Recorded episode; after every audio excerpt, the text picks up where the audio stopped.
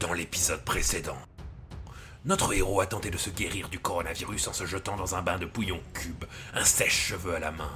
Ayant survécu de justesse, il en a déduit qu'il ne faut peut-être pas suivre tous les conseils qu'on peut lire sur Internet à la lettre. Cette nouvelle sagesse lui permettra-t-elle d'enfin terminer le dossier Legendre ou se laissera-t-il encore distraire par une nouvelle lubie? La réponse dans un instant.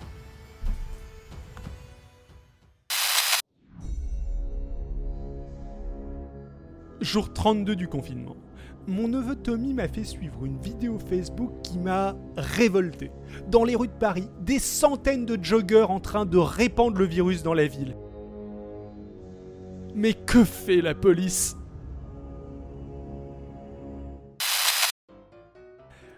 Jour 33. Sancho, le jeune content writer que j'ai engagé pour 15 euros sur Fiverr, n'arrête pas de m'embêter avec des questions stupides. Qui est le gendre En quoi consiste le dossier Qu'est-ce qu'il doit faire exactement euh, Je lui ai expliqué que si c'était pour que je fasse le travail à sa place, c'était pas la peine que je le paye autant d'argent. Hein. Bon, euh, je sais qu'il débute, mais quand même, c'est énervant.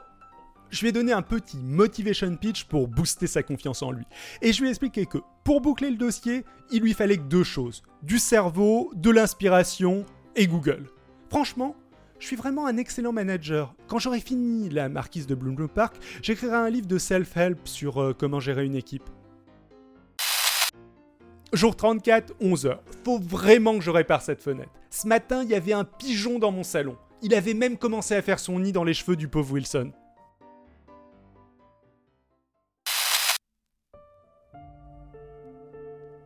Jour 34, 14h. Jean-Pierre Pernaud est le dernier journaliste en France en qui je puisse avoir confiance.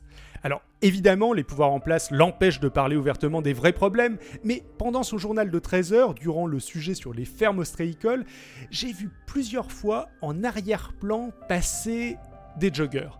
Et quand la caméra est revenue sur Jean-Pierre, je suis sûr de l'avoir vu faire un clin d'œil.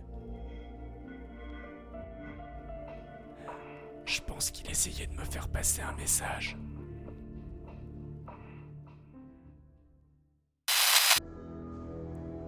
Jour 34, 18h.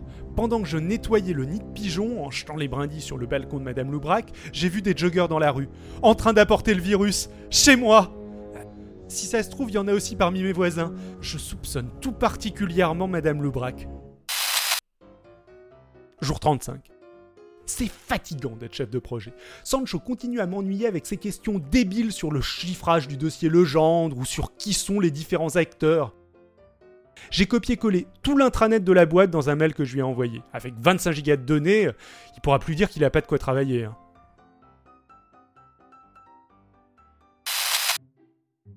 Jour 36.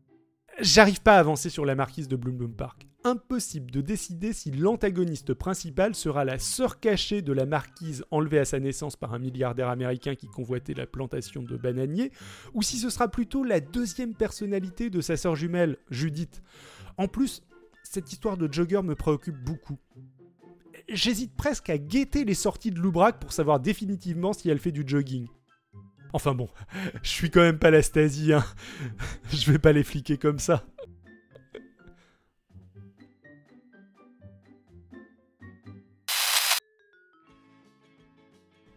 Jour 38. Bon, finalement, Madame Loubrac, ça va. Sur les 48 dernières heures, elle est sortie qu'une fois probablement pour faire ses courses. Par contre, le voisin du dessous est sorti faire un footing pendant une heure et trois minutes hier. J'ai chronométré. Et je parle même pas de l'infirmière du 5ème qui est partie de chez elle à 6h02 du matin et n'est rentrée qu'à 23h12. Comme tout bon citoyen, j'ai envoyé un mail anonyme à la préfecture de police. Jour 39. J'ai enfin fait mon one-on-one avec Gisèle, ma N plus 1 du boulot.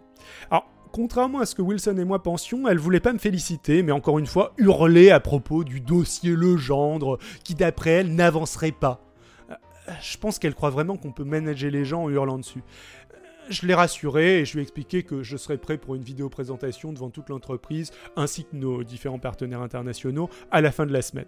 J'ai téléphoné à Sancho pour lui expliquer les nouveaux délais et à quel point j'avais foi en lui. Quand il a essayé de me sortir des excuses, j'ai eu qu'à hausser un peu le ton et, il s'est rendu à mes raisons. Je l'ai entendu sangloter de joie à l'autre bout du fil. C'est touchant ces jeunes gens si pleins de bonne volonté.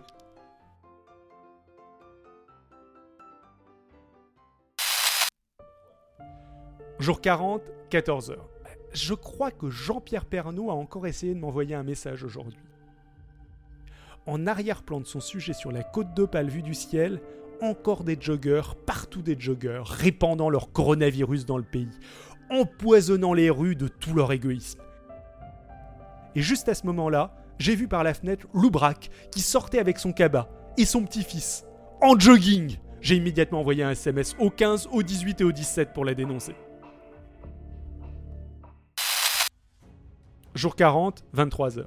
Je suis resté assis devant ma fenêtre toute la journée à attendre que les autorités viennent arrêter mes voisins. Comme la police répondait pas à mes mails anonymes, j'ai fini par appeler la DGST. Et j'ai pas fait les choses en mode petit rigolo. Hein. J'avais la liste détaillée des déplacements de mes voisins sur les 5 derniers jours. J'ai même commencé à leur lire, minute par minute. Et vous savez quoi? Ils m'ont envoyé balader. Ce serait pas leur boulot de gérer ce genre de choses. On parle de terroristes répondant volontairement dans les rues un agent infectieux majeur. Et d'après la secrétaire à qui j'ai parlé, ce que je leur signale serait même pas forcément interdit. Les amis, je crois que je commence à comprendre les petits clins d'œil que Jean-Pierre Pernaud me fait passer pendant son JT les regards en coin, les soupirs subliminaux. Je crois qu'il essaye de me dire que je vais devoir prendre les choses en main moi-même.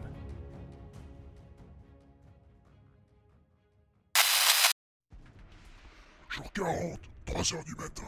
Ce monde, les amis, ce monde est pourri. Il est rempli de gens qui font leurs courses plusieurs fois par jour. Et des promenades de plus d'une heure et du jogging. Paris, la belle ville de Paris, agonise dans un fossé lardé de milliers de coups de poignard portés par ces criminels en chaussures de course. Ils se croient intouchables, ils pensent que personne n'osera se lever contre eux. Mais moi, j'entends les appels à l'aide, j'entends les cris de douleur, je peux plus attendre. Pour sauver ma ville, mon pays, je dois devenir plus qu'un homme, je dois devenir une légende, un homme, un héros, un symbole de l'espoir. Je dois devenir l'homme grenouille. Ok, maintenant que je le dis à voix haute, le nom marche pas. Ça va. J'ai encore le temps de brainstormer quelques idées. Stay strong, les amis.